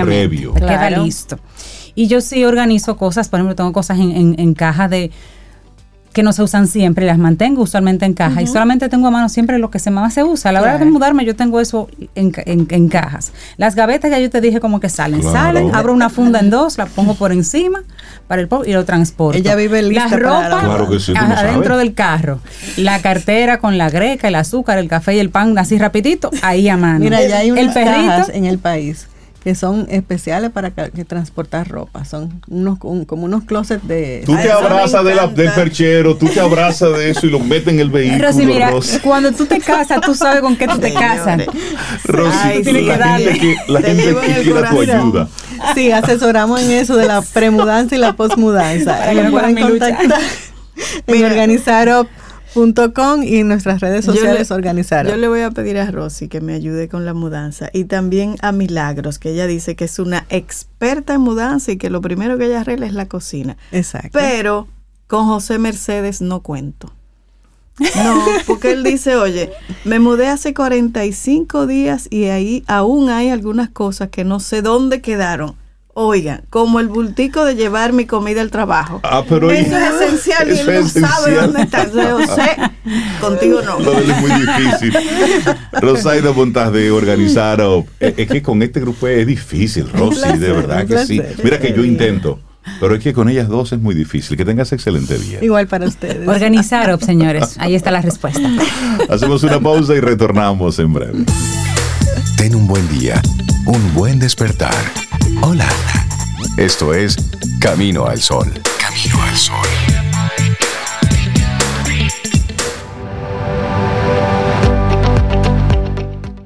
Y te recordamos que nuestro tema central en el día de hoy es enfocarte en lo importante, preocuparte en lo importante y cuando haya algo de que preocuparse también. Claro. Y nuestra siguiente frase es de Alemania Kent, que dice, piensa en todo lo bueno de tu vida en este momento. Libérate de las preocupaciones, deja ir la ansiedad, respira, mantente positivo, todo está bien. todo está en paz. Seguimos aquí en este camino al sol y estamos muy contentos. ¿Sabes por qué? Porque vamos a conocer a una, una joven que hace algo que de verdad, eso yo no estaría incapaz de hacerlo. No tengo el talento, mucho menos la gracia y peor aún ni la memoria. Exactamente. Entonces vamos a, a darle los buenos días y la bienvenida a Bella Cruz. Ella es artista, hace stand-up comedy y sobre todo es una mujer de mucho riesgo. Sí, Bella, sí, buen sí. día, ¿cómo estás? Buenos días. Todo muy bien y yo feliz de compartir con todos ustedes y los oyentes. Eh, es lunes. Ajá. ¿Y qué significa el que sea lunes y tú estés aquí hoy temprano con Eh, nosotros? siempre dicen que al que madruga Dios lo ayuda, Ajá. pero yo siento que el que a Dios ayuda no tiene que madrugar. Entonces, Yo creo que es cierto. Vamos a ver, exacto. Pero si se trabajar de noche. mejor. Así es. Bella- hablemos, hablemos, hablemos de tu, de tu carrera. Tú has estado siempre en el mundo de, de las artes de niña, eh, teatro musical, canto, baile, pero ¿cómo tú llegas de todo eso luego al stand-up comedy? Que me quito el sombrero, como dice Rey. yo también. Hacer reír a otros, wow. Gracias, gracias. Yo, bueno, de chiquita hasta los 18 hice teatro musical, eh, bailaba, cantaba, actuaba. Y después eh, me fui a estudiar administración de empresa, como toda, claro, como balancear artista. Saludos, colegas. Saludos, balancear la vida. Eh, me fui cuatro años a Londres porque al parecer aquí no daban la carrera. Al parecer. Sí, yo me tenía que ir. Eh, eso fue lo que yo le dije a papi, ¿no? Que aquí no dan lo que yo quiero estudiar, yo me tengo que ir para afuera. Eh, Pretexto. exacto. Papá se lo creyó, hizo que. Yo siempre he sido fanática del stand-up, mi papá y mi hermano también. Cuando volví de haber estudiado, pues me enteré que había un comedy club, porque mi hermano me dijo, ¿tú sabes que aquí hacen comedia? Di que full, y yo, es mentira, ¿qué nada de eso? Y voy, y me encantó, y, y justo ahí entonces conocí al dueño, me dijo, estamos organizando una noche de chicas, vamos a ver si más mujeres se, se unen, porque ahí ahora mismo había como una chica que llevaba un año haciéndolo, pero estaba sola ella. Y lo hice y eso fue hace dos años y, y hasta el día de hoy sigo aquí. Mira, gustó la experiencia? Sí. Pero háblame de ese chiste que le hiciste a tu papá. De, ¿Cuál? de- de él mandarte a Londres a estudiar administración y luego tú venir aquí a hacer comedia. Entiendo ¿Cómo yo- él tomó eso? Entiendo Dime. yo que fue bien recibido, ¿tú entiendes? A O sea, le gusta la comedia también, Rey. Sí, yo tengo- importante. Yo creo que el primer, la primera rutina sólida que yo tuve fue de mi papá. Ajá. Fue como... Sí, eso fue ya hace dos años y, y la he perfeccionado y ha crecido y todo. Pero yo digo que... Que no, que como que para mí era... Cuando ya yo estudié fuera, yo nunca fui tan buena estudiante. Y cuando yo volví, yo dije, mira, ¿de qué otra manera yo puedo decepcionar a mi papá? Ajá. Que, que- o sea, pero que algo sea, que sea original, no quede embarazada. Yo quería como algo más. Ok, algo más contundente. Exacto, algo original, entonces, y llegué a la comedia y, y lo he logrado, sí. Bella, tú escribes tus sketches, ¿en qué tú te, que- cómo, cómo tú rebuscas esas ideas? Eh, sí, el stand-up se conoce por eso mismo, porque todo el material que tú hagas tiene que ser original. Eh, obviamente, dos eh, comediantes pueden tocar el mismo tema, pero si lo escribieron dos personas diferentes, va a ser distinto. Por eso es que nosotros intentamos poner los temas un poco más diferentes o más personales, porque si no, cualquiera te puede hablar de un tapón. Claro. Entonces, eh, el- la copiadera de, ma- de material es muy fuerte en, en este ámbito. O sea, incluso mm, hay personas que han ido al comedy y han hecho material o rutina de un comediante X que encontraron en internet, lo bajan. Y Y lo simplemente usan hacen una Como si copia fuera de de eso. ellos, no lo, no lo. Lo bajan de una vez. O sea, y no estamos hablando de los chistes genéricos que todo el mundo se sabe, Exacto. pero, pero como rutinas. Mira, ¿y cómo, cómo es la interacción del público cuando tú estás ahí arriba? ¿Qué tanto te influye la reacción de la gente para que tú sigas eh, en tu rutina? Es, es- es muy raro porque uno practica y uno tiene que mantener cierto ritmo y paso. eh, automáticamente no importa lo que diga el público, porque tú no quieres ir muy rápido ni muy lento.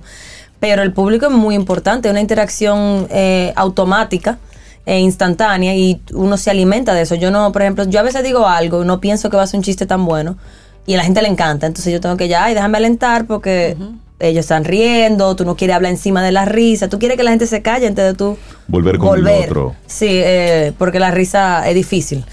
Eh, a veces tú tienes un público que no, no en reírse por X o Y Que está razón. flemático ¿Y totalmente. qué hace un comediante en esos casos? Uno saca de abajo, pero también es entender cuando es, vamos a decir, responsabilidad tuya y responsabilidad también de las otras personas. A todo comediante bueno, profesional, a Dave Chappelle, al mismo Carlos Sánchez, le pasa que hay días que la gente no se ríe tanto. Eso no quiere decir que el material sea malo, eso quiere decir que fue una noche más difícil. Y uno yo creo que con la experiencia va mm, más o menos analizando al público. Desde antes de uno subir, yo veo, ay, mira, son personas un poco más mayores o son, por ejemplo, personas más jóvenes, más mujeres, más hombres. ¿Qué yo puedo hacer? ¿Qué cambios le puedo hacer a la rutina para interactuar con ellos? Y uno va trabajando en base... Es desafiante eso. ¿Y cuál es la vida útil de una rutina? Por ejemplo, cada, cada qué tiempo tú la vas actualizando, cambiando. Sí, yo creo que eso depende del material que tú escribas. Por ejemplo, hay personas que eh, tienen material que es de cosas act- o sea, actuales que están pasando. Entonces la vida ya tú sabes que es corta, pero tú puedes analizar ese mismo chiste y, o, o sea, actualizarlo cuando vayan saliendo cosas nuevas. Yo por eso intento hacer cosas que sean eh, atemporales. Ok. Porque como cada chiste que uno escribe es un hijo. Exacto. Entonces tú no quieres que, como que, tú sabes, quieres que perdure por el tiempo, el tema del legado y eso. Pero eso depende de cómo escriba uno. ¿De qué se trata Niña Buena? Niña Buena, el show, bueno, ese fue mi show, mi debut. Ok. Eh, eh, como oficialmente como comediante, mi primer show sola. Eh, es el show yo lo empecé como una carta de amor a mi familia, básicamente, porque lo primero y lo más fácil que se me hizo escribir cuando uno tiene el, tal vez la disciplina o el conocimiento fue escribir sobre, mi- sobre mis experiencias con mi familia y analizarlas ya después de adulto ok. ambos de niña y de adulto. Entonces se llama Niña Buena, pero yo digo una carta de amor, pero mi familia dice, mira, que gracias a Dios que no quiere, porque ¿Y cómo fue? cómo- exacto. ¿Cómo recibieron ellos eso? a ellos les gustó mucho. Yo creo que más que nada hubo... Hay un tema del stand-up que ellos piensan que yo hago lo mismo que tal vez Don Hochi, que no es que ellos no hacen stand-up de vez en cuando, pero nuestro humor es muy diferente por la generación. Pero en general yo creo que lo disfrutaron mucho y se sienten identificados, se sintió bien personal, porque ellos saben de quién yo estoy hablando, yo digo nombre, yo, o sea, y, y como era toda la familia que fue a verme el primer show, Ok. pues entonces toditos estaban en cura y en church entre todos. O sea, entonces niña buena es como un play a esas palabras. Como yo soy una niña buena, pero al final del día que tú determinas buena. O sea, yo entiendo que mi familia piensa que yo soy una muchacha bien. Entonces, ese fue, me lo encontré cómico. Y, y en el comedy siempre me decían que yo parecía una niña buena y yo dije, bueno, pues ahí está, ahí está el show. buena. ¿Hay alguna línea dentro del comedy que tú digas, yo por ahí no voy a ir, no voy a atacar eh, tal- tales temas o no entro en política? ¿Hay alguna línea que tú digas que no vas a, a trabajar en temas de, de un sketch? Yo casi siempre no hablo de política porque no la conozco. O sea, no sé y, y la verdad es que siempre es lo mismo, siento. Siento que como que vamos a los mismos lugares. Pero tú en la comedia puedes hablar de lo que tú quieras. O sea, la- lo que le hace reír a cada uno es personal. Yo lo que sí, como decisión consciente e inconsciente, yo intento lo más que yo pueda de no decir malas palabras. Porque el, tú decir una mala palabra siento que es como una forma fácil de llegar a, a la risa. Y yo de por sí no me expreso de esa manera. Exacto. No me nace. Y también mientras más rutina limpia tú tengas, más rutina potable tienes para Exacto. cualquier Claro. tipo de público. O sea, eh, y eso para mí es importante. Pero hay comediantes, mujeres que hablan de todo y dicen de todo y... Y yo no tengo tema particular del cual yo no hablo. Yo creo que yo lo hablo todo, pero limpio, definitivamente, sí. Qué bueno. Me gusta esa actitud. Mira, hay personas que te, que te escriben un chiste bueno y te dicen, contrale, déjame darle esto a Vela para que lo saque en un sketch. Todo, todo el mundo. Te proveen, te proveen. que ellos son que, que dan risa, sí. Eso, a mí me encanta porque uno pasó ya dos años eh, estudiando y, y practicando, que es muy difícil uno verlo a uno hacerlo. Claro. Y la experiencia, tú sabes, uno va capturándola. La persona siempre viene a donde me dice que, vieja, muy buena tu rutina, pero, Pero- pero yo tengo un chiste. Y te lo dice. Yo, yo te lo doy si tú lo quieres, tú lo puedes coger y yo, ay, papá Dios. Entonces uno, a, uno- a mí porque me criaron bien, entonces uno le escucha, pero, Exacto. pero y yo, ay, gracias. eres una niña buena. Sí, exacto, pero el- eh, todo el mundo es gracioso, Sí. pero no todo el, o sea, tiene que aprender a dar Y, es- risa. y ese proceso creativo, ¿cómo, ¿cómo es en tu caso? Yo creo que para todo comediante es diferente. Para mí eh, la interacción es muy, la intera- o sea, la interacción con otras personas es muy importante en mi proceso porque casi siempre yo digo algo y alguien o se ríe y yo no esperaba que se rieran o yo escucho algo que me da risa a mí y ahí yo, ah, escribo una idea Ok. y entonces ya en la casa pues entonces uno analiza, ok, vamos a decir que yo, ay, tú ya has dicho algo del café que me dio risa, lo anoto. Y yo entonces digo, ok, ¿por qué la gente toma el café? ¿Por qué yo lo tomo? Pero, pero entonces yo tomo descafeinado a veces y la gente no le gusta y se ríe de eso. ¿Por qué? Entonces uno empieza ahí como a, A romper. la historia, hacerte preguntas. Sí, a romper el tema. Eh, Es, es, es difícil porque Claro. no hay nadie. La única forma de tú probarlo es, es haciéndolo. Claro. Y- ¿Eso se estudia? ¿Tú estudias algo para aprender a, a escribir ese En- tipo de, de contenido? Bueno, en Estados Unidos muchos comediantes estudian eh, escritura, eh, como guionismo, o sea, se especializan en eso. Aquí no hay prerequisito. Este es, eh, nosotros relajamos que el stand-up es como ser ladrón. Que tú, es una carrera que tú la empiezas en el medio. O sea, de que tú subes, ya, Ya tú eres. o sea, tú robas, ya tú eres ladrón. Ya. Ya. Es como así. Entonces, no hay un estudio per se, pero definitivamente las carreras que están más atadas a la lectura, al vocabulario, te ayudan mucho. Eh, yo tuve que empezar a leer mucho en español. Yo me he acostumbrado a leer en inglés. Y porque el manejo del vocabulario pues, te, te permite ser más rápido. Sí, Ustedes, bueno, me imagino en radio entienden por supuesto. eh, Claro, lo imp- la importancia de eso. Entonces, yo digo que a mí me pusieron en colegio privado, de que para aprender a hablar eh, dos idiomas, pero tú terminas mediocre en los dos. Yo no, o sea, yo no manejo uno perfectamente. Entonces, eso te- lo tengo a mi favor. Vela, en estos dos años que has tenido ya experiencia con otros, con otros comediantes, ¿cuál entiendes tú ha sido tu mayor reto hasta ahora? Mi mayor reto, eh, para mí uno muy grande que fue lo que yo trabajé el año pasado es presencia y manejo en tarima. Eh, yo creo que por el teatro musical yo siempre tuve mucha presencia, pero es un tema de que cuando tú estás allá arriba, tú, no, o sea, nadie puede ver ni una duda, ni un, porque la gente lo, se alimenta de eso. Y el paso, porque cuando tú, cuando tú no escuchas risa, tú automáticamente dices, empieza a hablar rápido. Y yo dije, no, no, no puedo hacer eso. Porque primero no se entiende, segundo me pierdo las reacciones mínimas. Entonces eso fue como un tema, de que yo aprender a A controlar ese momento. encontrar mi ritmo, tomar, tomarlo al paso, Con porque, calma. porque eso es con adrenalina, o sea, es Claro. un high súper, súper eh, raro. Entonces, eso fue un reto muy grande para mí. y Yo creo que para muchos comediantes también encontrar su ritmo, porque es como la música, o sea, tú quieres que tú hables, risa, hable, Ajá. risa, Sí. pero tú no quieres que nadie como que pise tu chiste y tú no quieres pisar la risa de alguien más, entonces te mantiene como Es complejo. Una danza. Para mí. Sí, Una eso, danza. eso yo, yo lo Rey, respeto. yo estoy contigo, Sí, yo sí, lo sí, respeto, yo lo pero como que mi espíritu no, no, no me lo ¿Qué imagino. en tanto, ¿Qué tanto hay de rutina?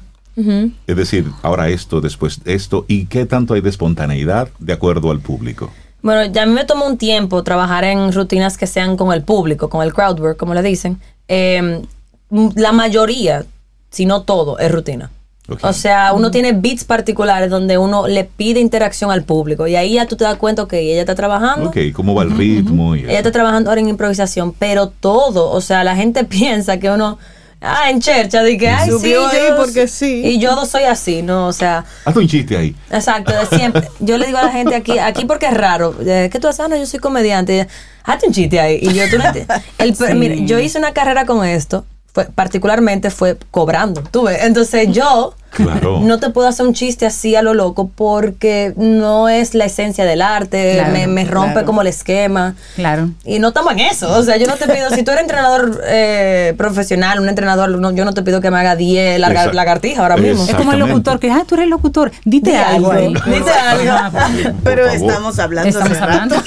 Exacto. Veracruz, la gente, la gente, ¿cómo tiene acceso a lo que tú haces? ¿Tienes presentaciones regulares? ¿Cómo lo manejas? Eh, sí, normalmente, bueno, me pueden seguir en las redes, arroba Bella Break o Bella Cruz si buscan con intención. Eh, la realidad es que yo estoy pensando hacer un show antes de irme, me voy eh, por un par de meses para Nueva York para aprender un poquito más de eso, la Excelente. comedia y la producción. Eh, entonces, yo normalmente voy al comedy todas las semanas. Lo que pasa es que uno no tiende a no decir cuándo va. Eh, hay muchas noches temáticas, o sea, noche de pareja, noche de solteros, noche cruel. eh, hay micrófonos abiertos toda la semana. O sea, que cualquier persona puede ir y probar 3 a 5 minutos. Y ver Eh, cómo le va. Me gusta eso. La noche cruel. Noche cruel. Esa debe ser buena. Eh, esa debe ser la buena. noche picante también interesante, pero hay muchísimas noches temáticas y muchísimos shows. Yo no soy la única, o sea, hay muchísima gente con talento haciendo esto. Esto es, una, esto es un movimiento muy bonito. Qué bueno bueno. conocerte. Esperamos que sea la primera de muchas veces que pase por aquí a Camino al Sol. Claro que sí. Y felicitarte por lo que estás haciendo. De verdad que sí, eso requiere de mucho de Hay mucho que ser coraje. atrevido y porque valiente, porque tú estás mira- ahí sola, expuesta. Y no es Sí. inventar, aunque ante, parezca. la- ante personas que fueron a reírse, a que tú los hagas reír. Sí. Entonces eso es es un reto presión. mayor, Uh. por supuesto. Gracias, Bella gracias. Break. Búsquela en Instagram y a comenzar a reír con ella. Que tengas un excelente Un día. abrazo, Muchísimas Bella. gracias. Gracias por venir, Bella. Igualmente. Bueno, llegamos al final de nuestro programa por este lunes. Mañana, si el universo Sigue conspirando. así lo quiere, si usted quiere. Sí, yo quiero. Si estamos aquí, tendremos entonces un nuevo Camino No sé al si Sol. esté aquí, pero Ahora, lo que sé es que este es el último programa de octubre. que de hago. hoy. Sí, ay, sí, ya está El bueno. próximo será en noviembre. o sea, mañana. y esperamos que hayas disfrutado del contenido del día de hoy. Recuerda nuestras vías para mantenernos en contacto. Hola arroba caminoalsol.do. Visita nuestra web y amplía más de nuestro contenido. Caminoalsol.do Hasta una próxima edición y pásala bien.